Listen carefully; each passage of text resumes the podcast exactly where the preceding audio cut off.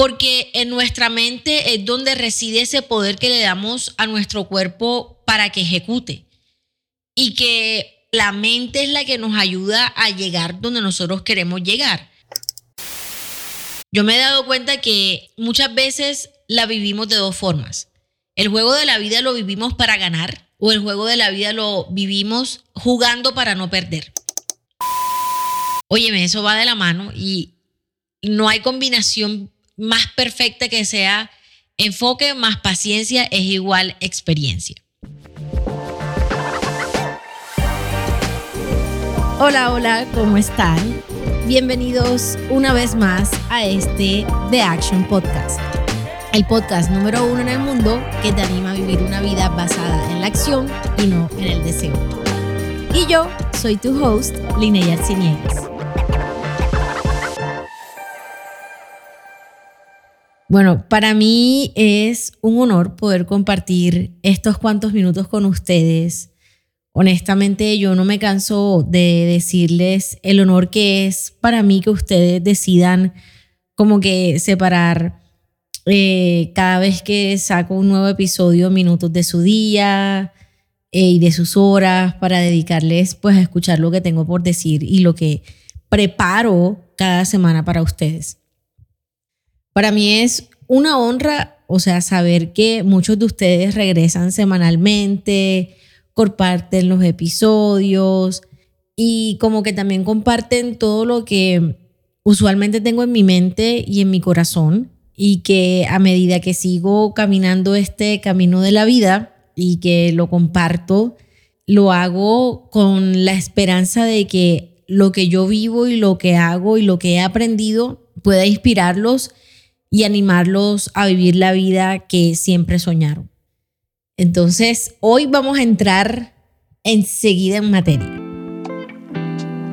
Yo como que me sentía un poquito insegura de hablar de lo que vamos a hablar el día de hoy, porque siendo bien vulnerable, como que tengo miedo que me rechacen y piensen como que no, ella va esta vieja súper intensa a hablar de lo mismo y como que siempre presionándolo a uno a trabajar duro y como que el enfoque, la mentalidad, como que el juego de la vida y cómo crear un sistema que nos ayude a ganar a pesar de, etcétera.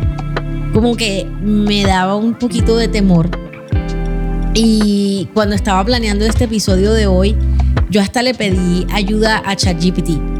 Y le dije como que, o sea, y le hice tantas preguntas a ChatGPT que, o sea, honestamente, o sea, nada conectaba con lo que tenía en mi corazón. Porque le decía como que ChatGPT, de esto habla mi podcast, eh, y ayúdame a hacer, como que dame unas ideas de, yo qué sé, de episodios y todo lo demás. Y de que me ayudara a hablar algo diferente. Pero como mi corazón está en este tema, o sea, está tan conectado en este tema de como de push through, de, de, seguir y de darle, tú puedes, y la planeación y, y ganar y todo esto. Y como que también estoy en este vibe y en este mood, fue súper difícil de pronto como que conectarme con otra cosa. Y por otro lado, este es como que el tipo de contenido con el que yo lleno mi mente y que yo he podido ver cómo me ha ayudado a transformarme a lo largo de los años y que es precisamente por eso que yo he sentido como esa urgencia y esa necesidad a seguir compartiendo este tipo de contenido y lo hago como con la esperanza de que les sirva de gasolina y alimento mental para producir esa resistencia que necesitamos. Para mí el deporte es como una de las cosas que más me inspiran, si no sería como lo primero que a mí me inspira como a seguir pues trabajando duro en la vida y todo lo demás. Primero que todo porque por mucho tiempo de mi vida le dediqué imperfectamente muchos años de mi vida al deporte. Y si ustedes escucharon el episodio de la semana pasada, pues entenderán el por qué yo digo imperfectamente. Sin embargo, o sea, mi vida desde niña ha estado influenciada por el deporte. Mi papá practicó alterofilia o que se conoce como levantamiento de pesas. Es decir, que en nuestra casa siempre había como, o sea, o mancuernas o barras. Mi papá llegó a tener un set de pesas que usábamos en la casa. Mi entrenador de hoy me dice que yo tengo muy buena técnica y obviamente, o sea, y gente con la que yo he entrenado antes que me ha visto como, pues yo agarro la barra y todo lo demás, me dicen que yo tengo muy buena técnica y yo les digo, claro, porque fue mi papá quien me entrenó y quien me enseñó la técnica pues para levantar. A los casi 12 años, yo estaba un poquito más joven, yo comencé a practicar natación profesional. Y ahora que lo pienso, o sea, mi vida honestamente nunca fue como la vida de un niño normal o de un adolescente normal en Colombia. Y mientras que estaba escribiendo este episodio hoy, me di cuenta, o sea, lo mucho que eso me influenció y más aún en quién soy yo hoy. Cuando yo estaba en clases en el colegio me despertaba a las 3 y media de la mañana porque debía estar en la piscina a las 4 y media. Entrenaba hasta las 6 de la mañana y 6 y 45, 7 de la mañana pues ya estaba en el colegio. Mis amigas del colegio se burlaban de mí porque yo llegaba oliendo a cloro pero fuertísimo. Eh, de hecho, o sea, a mí eso me dañó el cabello. Pues yo tenía el cabello divino, pero pues tanta agua, cloro, no me peinaba. Eh, pues como las nadadoras nos colocábamos, era nada más un rollito en la cabeza y digo en el cabello y listo, de una, sigue, dale. Entonces, eh, bueno, ustedes saben que las piscinas les echan, y los que no saben, pues aquí un tip de cultura general. A las piscinas les echan los químicos en la noche cuando ya de pronto las cierran, tipo 6, 7 de la noche, les echan el químico eh, donde yo entrenaba, le echaban era un polvo y eso era el cloro. Entonces, imagínense, o sea, no pasaban ni 12 horas del momento que se lo echaban al momento que al día siguiente nosotros entrábamos otra vez al agua. Y obviamente pues el olor se impregna de una forma fuertísima. Y como les venía diciendo, pues yo entrenaba de 4 y media a 6, a las 7 ya estaba en el colegio, de 7 a 2 pues estudiaba en mi colegio, de ahí salía para mi casa y si era martes y jueves salía del colegio directo, o sea, almorzaba y tal y de ahí me iba al gimnasio y del gimnasio regresaba a la piscina como a las 5 o 6 de la tarde, hasta las 7, 7 y media de la noche. Si era lunes, miércoles y viernes, de todas formas, entrenaba en la mañana, me iba para el colegio y del colegio salía y me iba a estudiar inglés. Y de las clases de inglés me pasaba para la piscina hasta las 7 de la noche. Y el día siguiente era igual. Entonces, ah, bueno, y obviamente pues los sábados también se entrenaba y uno que otro sábado tocaba después del entrenamiento que era, la, era entrenábamos de 6 y media, creo que a 8, 8 y algo, y desayunábamos y de ahí pues al gimnasio. Cuando era tiempo de vacaciones, que ya salíamos del colegio pues a mitad de año o a final de año, eh, algunas veces entrenábamos también en la mañana y de ahí íbamos al gimnasio y a mí me tocaba irme al negocio de mis papás que quedaba en el centro de Cartagena. Y pues estaba en el negocio de mis papás hasta las 4 o 4 y 45 porque tenía que ir a la piscina y en la piscina estaba hasta las 7 de la noche y llegaba a mi casa casi todos los días a las 8 de la noche aproximadamente. Y nuevamente hacía lo mismo al día siguiente.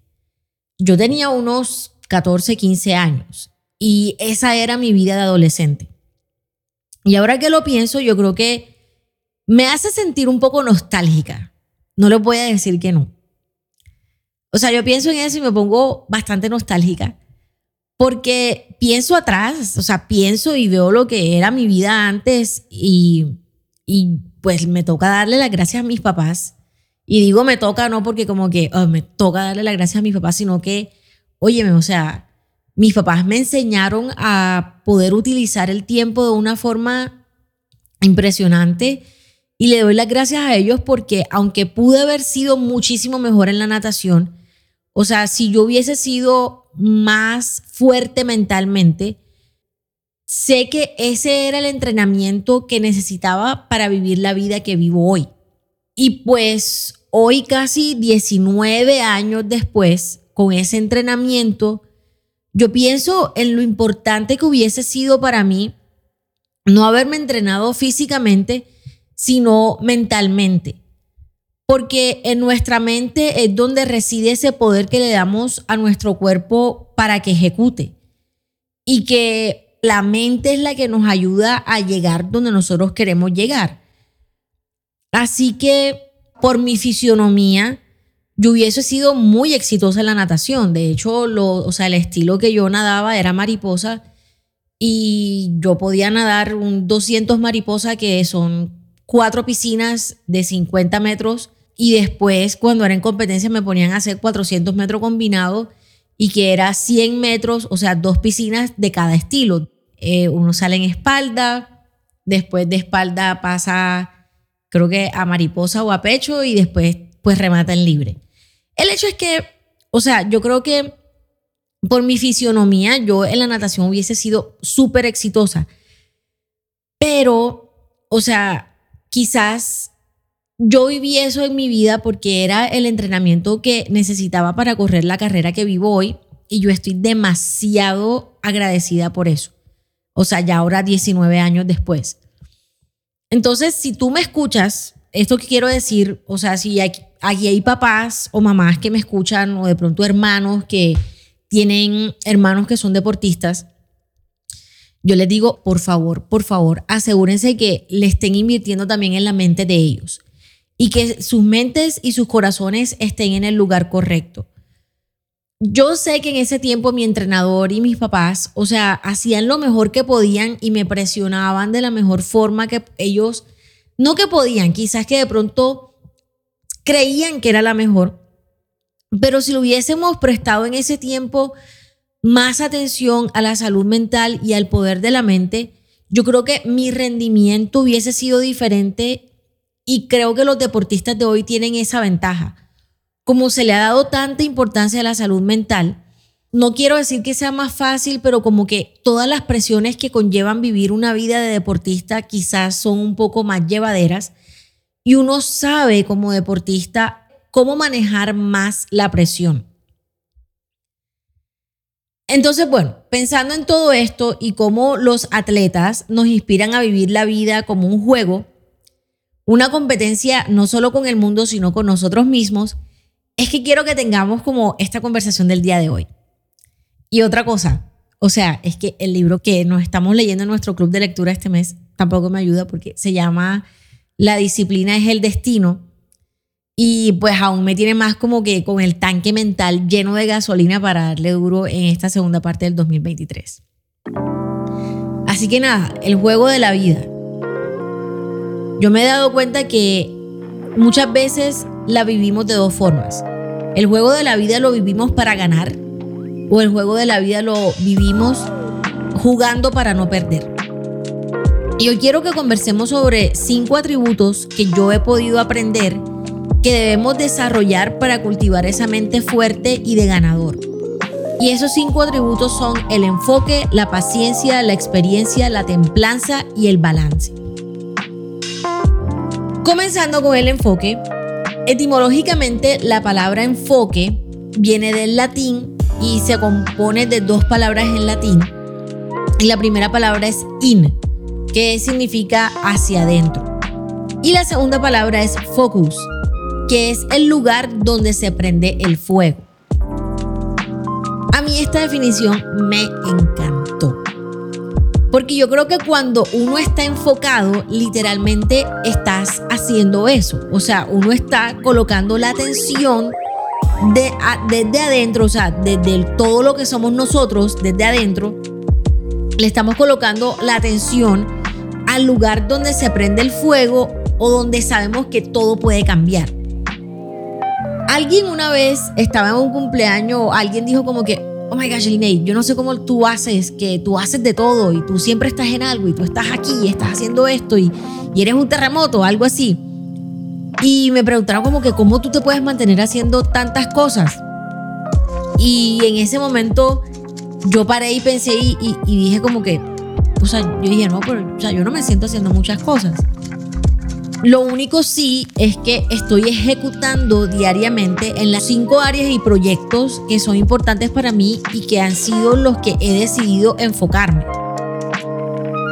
Y esas son mi matrimonio, o sea, Raúl y yo por eso tenemos como las rutinas que tenemos y tenemos como esos tiempos de calidad que son innegociables para nosotros, que ya ustedes saben, uno de esos son los viernes a las 7 de la mañana.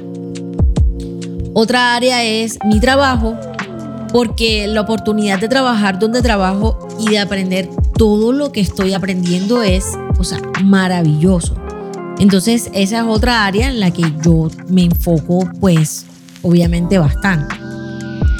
Otra es mi mente y mi alma. O sea, es por eso que yo decido leer los libros que leo, que decido escuchar los podcasts que escucho y que también decido tener los tiempos de oración que separo para tener. Porque también, o sea, la parte espiritual y mi alma es una parte fundamental de quién soy yo. Otra área es She Thrives y el club de lectura. Entonces, por ende, tener como que el cronograma mensual de actividades que hacemos con, con el club de lectura y luego los eventos de She Thrives es súper importante. Y el último proyecto es Create 44, que es la empresa que comenzamos junto con Raúl y que estaré compartiendo muchísimo más muy pronto. A mí me ha costado entender cuáles son como esas áreas o esos proyectos en los que me tengo que concentrar. Pero ya que los tengo claros, entonces es más, es más fácil saber cómo distribuir el tiempo, cómo distribuir las finanzas y cómo dentro de esas cinco áreas incluso establecer prioridades dentro de ellas cinco. Y yo sé que, o sea, hoy les estoy hablando como desde este lado de la moneda y puedo decir que es demasiado bueno, es súper chévere, etcétera. Porque ya uno se siente enfocado. Pero ¿qué pasa cuando de pronto tú me dices como que Linei, o sea, yo no, yo no me siento enfocada, o sea, yo no sé qué voy a hacer. Pero yo creo que si no hubiese sido por esa incertidumbre de no saber en qué enfocarme, e incluso sentirme perdida en algún momento de mi vida y de no haberme dejado llevar por la curiosidad y ese deseo de experimentar, no hubiese sido fácil y no hubiese podido encontrar con tanta claridad en lo que estoy enfocada hoy. Por ende, yo creo que es demasiado bueno darnos como esa libertad de explorar cuando nosotros nos sentimos perdidos esas etapas en las que tú te sientes perdido o perdida no es como para quedarse uno y decir, oh my gosh, me siento perdido y comienzas a llorar y ahora qué voy a hacer. No, yo creo que son tiempos claves como para uno darse la libertad de explorar y, y si te dicen que estás haciendo muchas cosas al mismo tiempo, pues qué importa, porque tú lo que estás es explorando para luego enfocarte. Pero entonces como que una vez que nosotros, o sea, sí, estamos perdidos, pero al mismo tiempo una vez como que cuando comenzamos a ver el camino, ahí lo clave es ir decidiendo qué sí y qué dejar de lado para saber en qué enfocarnos. Y bueno, yo creo que el enfoque en la vida se puede vivir en tres áreas diferentes. ¿Cómo enfocarnos para comenzar? ¿Cómo enfocarnos para ejecutar? Y cómo reenfocarnos cuando quizás nos hemos sentido perdidos. Esto es algo súper mental y yo no sé cuántos de ustedes conocen a Nick Kyrgios, pero él es uno de los jugadores de tenis que se ha vuelto bastante famoso en estos últimos tiempos y creo que actualmente, si no estoy mal, está en el número 33 en el ranking del mundo en la categoría masculina. En el 2022, él estaba jugando en, Wimbledon y se estaba enfrentando, yo no sé si lo voy a, no sé si voy a mal pronunciar este nombre, pero estaba enfrentándose a Stefano eh. Y Tsitsipas, dejándose llevar por la presión del juego, el man iba perdiendo. Y el tipo le ha lanzado una pelota al público. Pero los jueces y los árbitros no hicieron absolutamente nada. Nick enseguida fue a protestar y ese hombre se puso furioso porque él había hecho lo mismo en unos partidos anteriores y a él lo sancionaron y a Tsitsipas no lo sancionaron. Entonces ahí, o sea, fue un momento de tensión fuertísimo y fue en ese momento en el que él tenía dos decisiones, o sea, o se enfocaba a seguir jugando para ganar a pesar de lo que había pasado, o se enfocaba en la injusticia que había pasado contra él en el pasado. Entonces, en ese momento el hombre decide enfocarse en jugar y enfocarse en ganar y el man terminó ganando. Entonces yo traigo esto a colación porque ese es el tipo de enfoque que nosotros debemos desarrollar. Y no digo que debemos tener porque no creo que sea algo que ya como que lo tenemos y lo hacemos, sino que es un enfoque que se desarrolla. Y la capacidad de vivir una vida enfocada, eso es algo que se va desarrollando, o sea, a medida que va pasando el tiempo y no es simplemente algo que tenemos.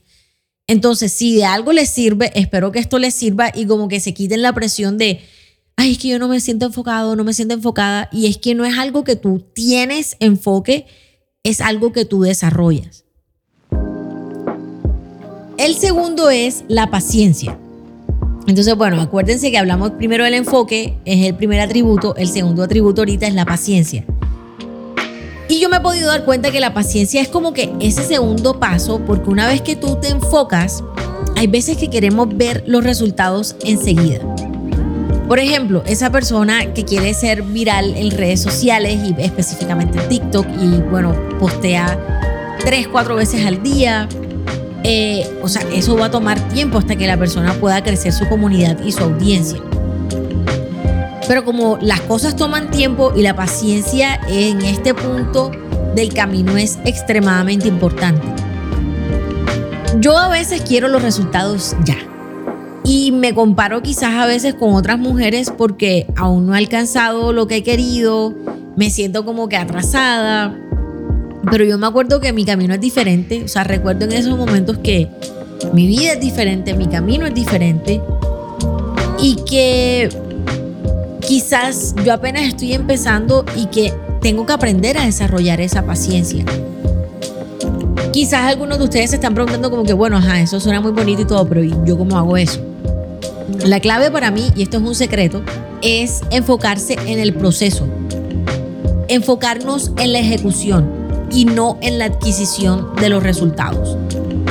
En las redes sociales nosotros solamente vemos la adquisición de los resultados que la gente obtuvo, pero no vemos el proceso de ejecución que la persona tuvo que tomar para tener esos resultados. Entonces para mí esa ha sido la clave. Enfocarme en hacer lo que tengo que hacer y no en si yo recibí o no el resultado que estaba esperando. Porque si algo yo sé, y eso estoy súper segura, es que si yo sigo ejecutando enfocada en esas cinco áreas, los resultados van a venir por sí solos. Y eso es algo que, o sea, es porque es.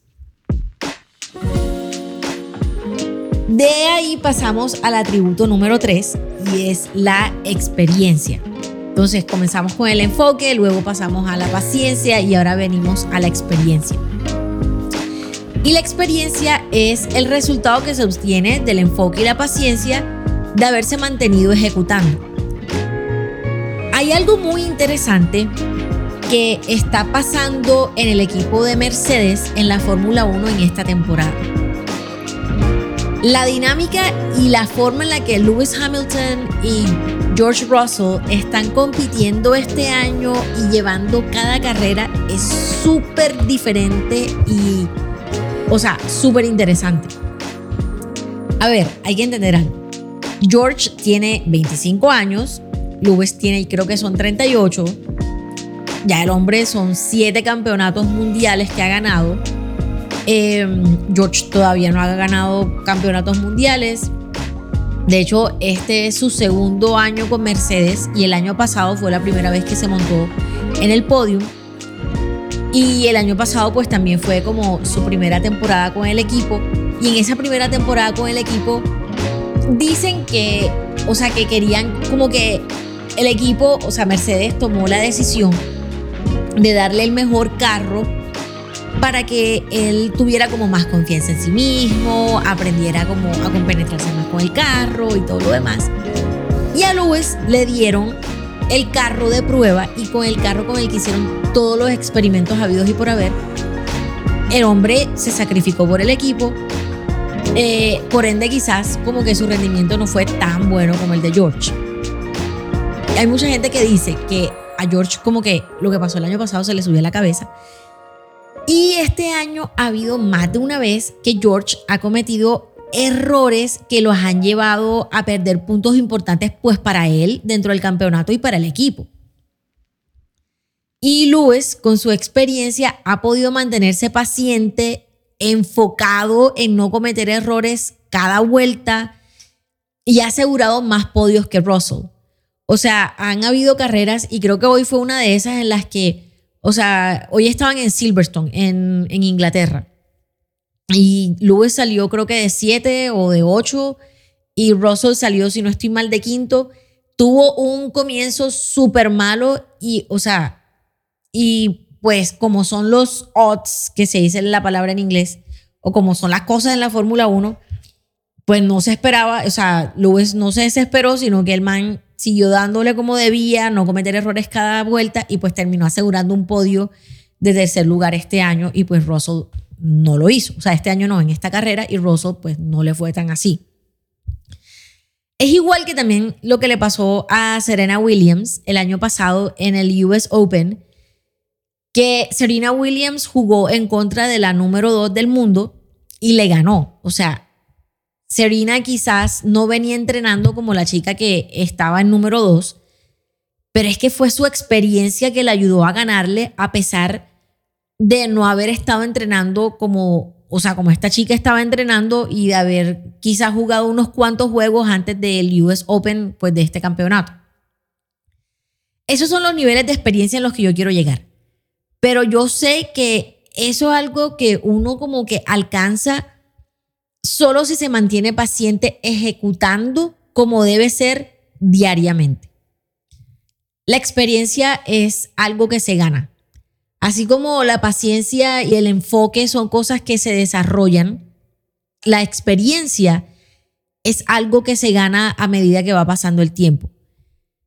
Así que la lección en cuanto a la experiencia es, óyeme, eso va de la mano y no hay combinación más perfecta que sea enfoque más paciencia es igual experiencia. Bueno, y aquí ya vamos llegando a los dos últimos atributos.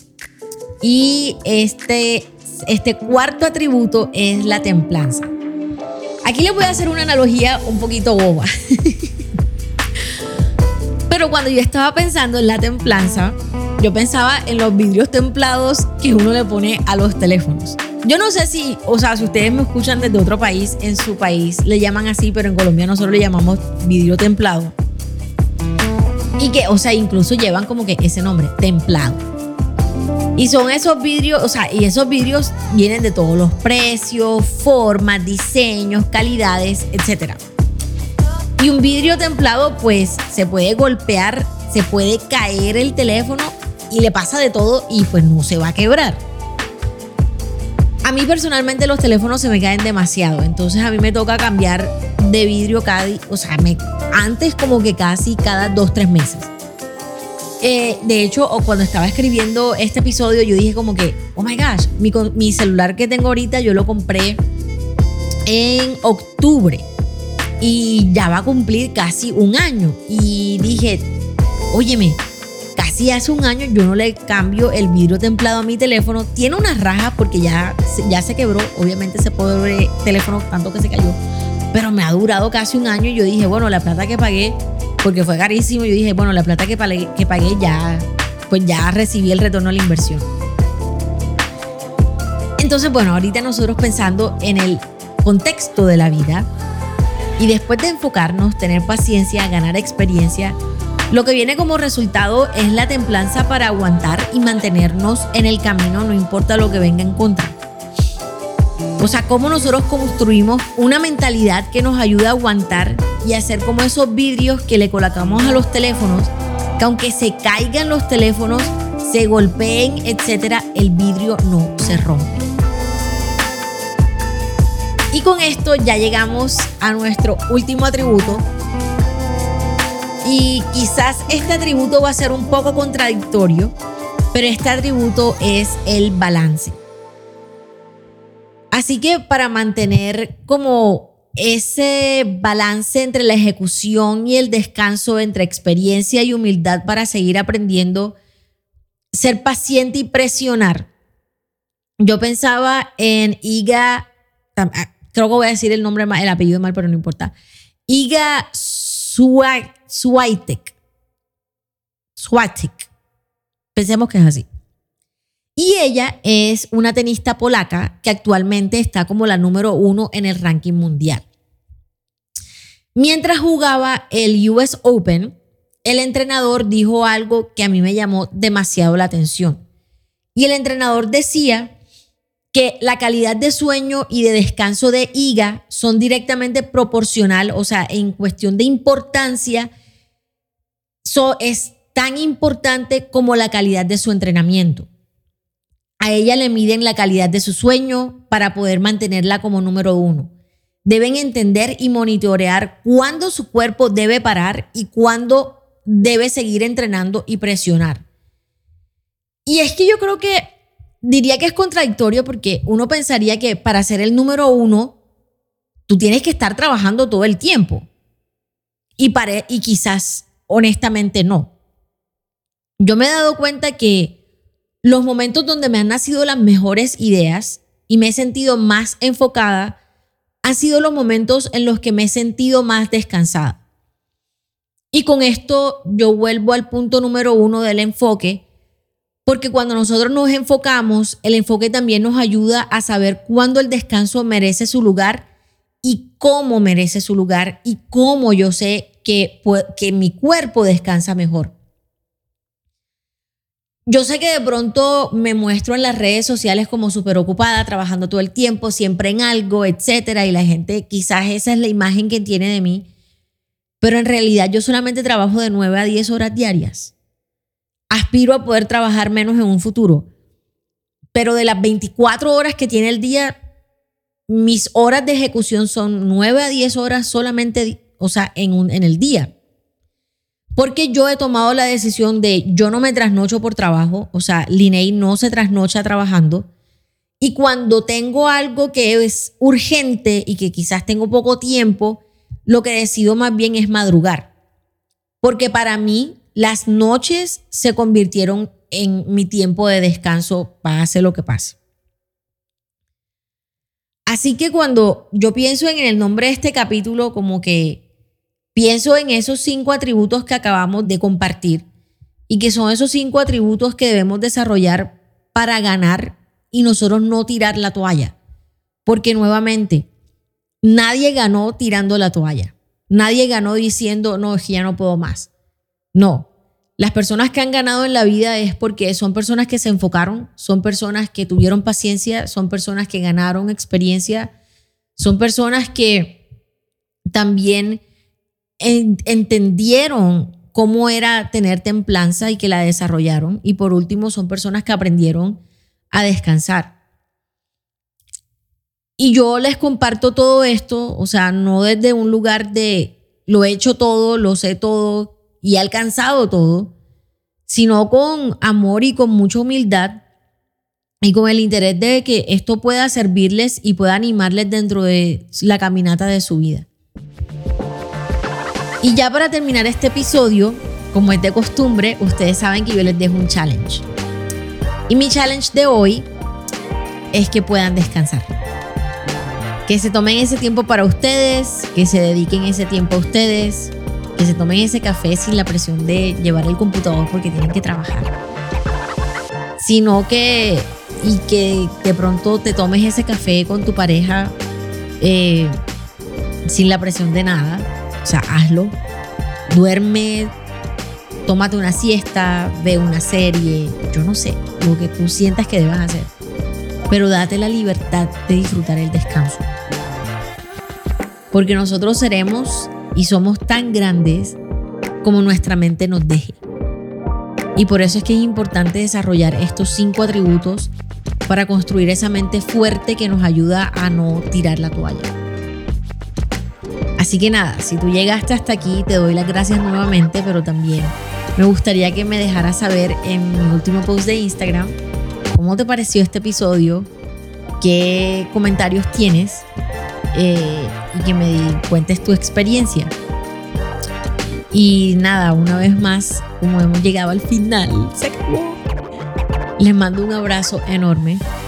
Que tengan un excelente resto de semana. Y recuerden que este es The Action Podcast. Y yo soy tu host, Linnea Arciniegas. Bye.